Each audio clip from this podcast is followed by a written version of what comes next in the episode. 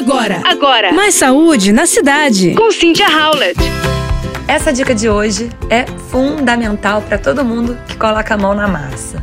Você sabia que apenas um papel ou um pano molhado próximo à cebola evita aquele ardor nos olhos na hora que a gente corta a cebola para cozinhar? Então, vou te explicar.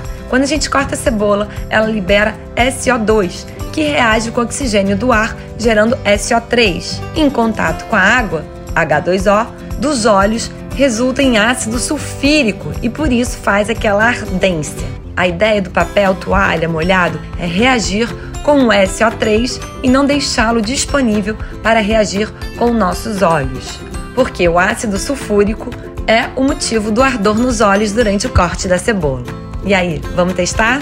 Depois conta pra gente. Você ouviu Mais saúde na cidade. com Cynthia Howlett.